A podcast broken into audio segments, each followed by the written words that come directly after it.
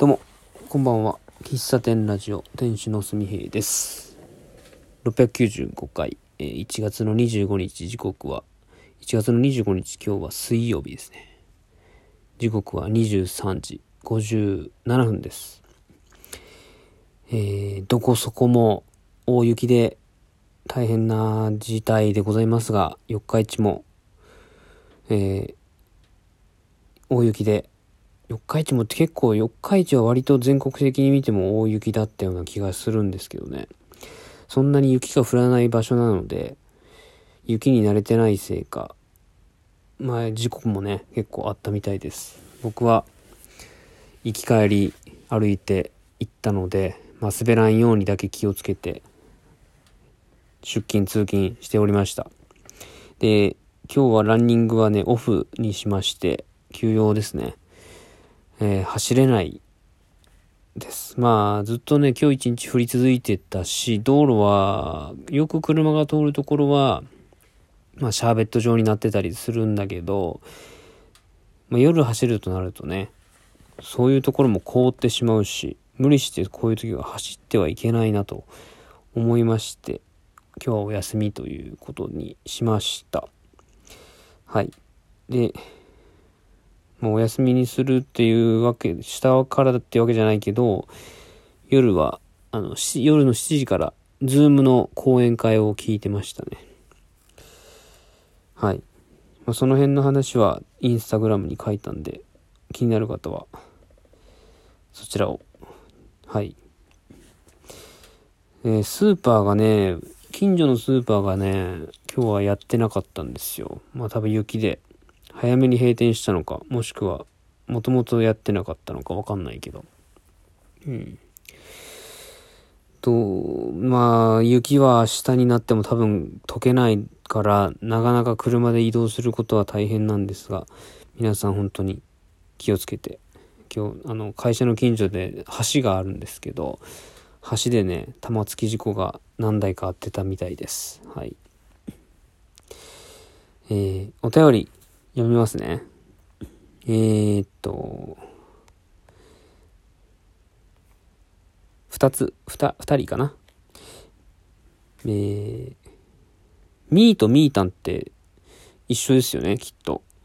おそらく。えー読みます。スーミタン、ミータンだよ。スーパードライ500缶2本とコンビニおでんで晩酌やりながら聞いてるんだけど、めっちゃ寒いな。風邪ひくなよ。な、パワー、はうがい手洗い忘れずに、ピースですよ。はい。で、続けて、えークイズめっちゃ簡単ですよ。東海道53歳さん。スミタンにはもっとむずいのを出してあげてやっていう2通ね、いただきました。これ僕ね、あの、1通目のやつ、読み間違ってね、スーパードライ500巻って読んじゃって、おいおいおいと思ったんですけど、500を2本ってのね。500を2本って結構多いよね。僕今日350、350を1本飲みましたけど、502本は結構、だって1リットルでしょ？うん。ほどほどに。ほどほどに。いつもミータンがどんだけ飲んでるかわからないですけどね。はい。えー続きまして、えー東海道53歳さん。おはようございます。この前のクイズお見事ですね。正解です。好きこそものの上手なれ。昔の人の言葉は確信ついてて、今でも先人の知見を学ぶことが大好きで、暇あれば本を読んでいたりします。私が走る理由をお尋ねいただいたのですが、かっこつけて言うならば、今の時代、インターネットの接続やスマホ画面から離れたくて走り始めました。走ってる時はもちろんスマホは触らないし、自分の感覚が研ぎ澄まされる気がするんです。便利の弊害が際立ってきたなと感じるので、走り始めたってところでしょうか。あとは、あなた様のランニングトークを聞いてたら、そりゃおじさんも、私、かっこ私も走りたくなるに決まってるじゃないですか。えー今朝は寒かったのですが、キロ平均ペース 5, 5分3秒で5キロ走ってきました。いつも配信ありがとうございます。ということで、コーヒー微糖いただきました。ありがとうございます。はい、お便りありがとうございます。東海道53歳さん。うん。や、僕も同じなんですよね。ランニング。まあ、ウォーキングからのランニングに派生したっていう感じもあるけど、スマホを見ずに、こう、デジタルデトックスも兼ねてっていうのはありますね。で、最近はね、ランニングの時はあんまり、前はランニングの時はあんまり頭が、思考ができないから、ウォーキングの時に結構頭の整理をしてますって言ってたんですけど、最近は走りながらでも結構そういう頭の整理ができるような余裕が出たような気がします。キロ5分3秒って早えなめっちゃ。早えなって本当 思いますね。そあの東海道53歳さんが住んでるところは今日は雪が降ってなかったんですね。今日お便りいただいたみたいなんで。朝走ったっていうことなんで。いや、良かったですね。いや、本当にお便りいつもありがとうございます。はい。あの、話はめっちゃ変わるんですけど、あの、僕た、ちっちゃい旅行、小旅行、1泊2日とかの旅行に行きたがりなんですけど、まあ東京とか京都とか大阪とか、まあ行きたいんですよね。で、旅先まあ、最近ランニングっていうコンテンツを、コンテンツというか楽しみを得たので、まあ、前もかな、まあ、3年前もそうだったんですけど、旅先でそこでランニングをしたいなっていうことがあって、で、旅先に行くとやっぱそこのご当地の喫茶店も行きたいし、うん、まあなんなら朝早く起きて、えー、朝早くからやってるパン屋さんにも行きたいなっていうのを考えてると、あ、これランニングしながらパン屋さん行って、パン屋さんからの喫茶店でモーニング食べて帰るみたいなのも一つのプランだなというのをね、想像してた、今日妄想してたんですよ。で、ただ、ただですよ。パン屋さん行って、パン食べずに持って帰るとなると、まあ、ある、ある程度ボリュームありますよね、パンってね。うん。で、そうすると、そのパンどうするんや問題が出てくるわけですよ、荷物をね。で、その時に僕は Google さんに頼りまして、えっと、なんで調べたっけな、ランニングリュックパンとかでね、検索かけたんですよ。そしたら、なんかね、あのー、パンランリュックっていうね、ジャンルがあるらしいっていうのをね、ブログで見つけたんですよ。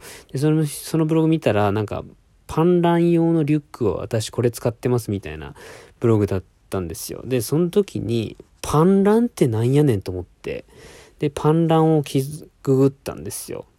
そしたら、えー、っとね、タイトルがパンランっていうタイトルで、ブログがこれもありまして、で、そこには要約すると、えー、リュック背負ってパン屋に走ることっていうことが書かれてたんですね。で、僕と同じようなことを考えてる人が、まあ、いて、で、しかもそのパンランっていう、こう、なんていうのかな、文化っていうのかな、遊び方っていうのかな、楽しみ方みたいなのが、もうすでに確立されてるんだなというのを、えー、知って、おーっとなりました。うん。おっとなりましたっていうか、まあね、あのー、今、こう、ランニングのリュックをどを買おうか、今検討中でございます。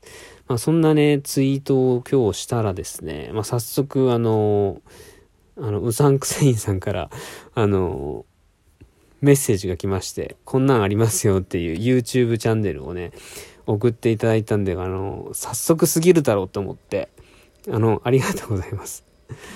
なんかいや、僕まだね、この YouTube 見てないんですけど、あの、もう添えられた文章でね、もうちょっと、は、は、派生？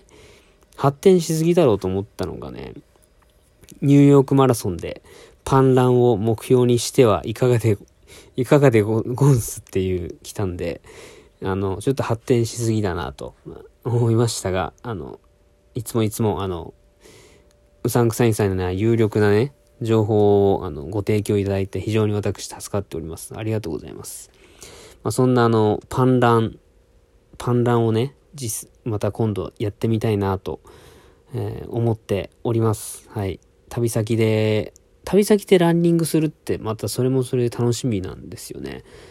うん。前、え本当にね、3年前ですよ。その、コロナが来るか今かぐらいの時に、まあ、ちょうど、美濃加茂マラソン1月に走って、、で、その後、こう、マラソン走るぞっていう気持ちになってですね、え、2月、あの、大阪、兵庫、京都に行った2泊3日の旅した時があって、で、その時も、やっぱマラソン熱がちょっと高まってたので、ランニングシューズ持って、京都の鴨川を走ったのを覚えてます。うん。で、その後、あの、沖縄に旅行に行ったんですよ、会社でね。で、その時も沖縄にランニングシューズ持って、沖縄の街を走ったりしましたね。うん。そそういう旅ランというか、あの、いつも走ってるコースじゃない場所を走る。しかもそこがまあ、ちょっと観光名所だったり、いうところを走るっていうのは、あの、一つの楽しみでもあるので、まあ、そういう派生的なランニングからこうカフェ行って、カフェ行く、ランニングカフェとかね、まあそういう派生的な趣味が、こうランニングにはあるみたいなので、あの、これ言うのは何て言うのかな、ディグルっていうんでしょうか。あの、自分に合う形を模索しながら、楽しみを、楽しみのこう、な、えー、範囲というか、えー、幅というか、まあそういうのをね、広げていきたいなと思いましたという話でございました。えー、今日はそんな感じで終わりたいと思います。明日も、明日もきっと寒いので、暖かくして、えー、皆さん、出かけてください。以上、喫茶店ラジオ店主のすみえでした。最後までお聴きいただきありがとうございました。では、おやすみなさい。バイバイ。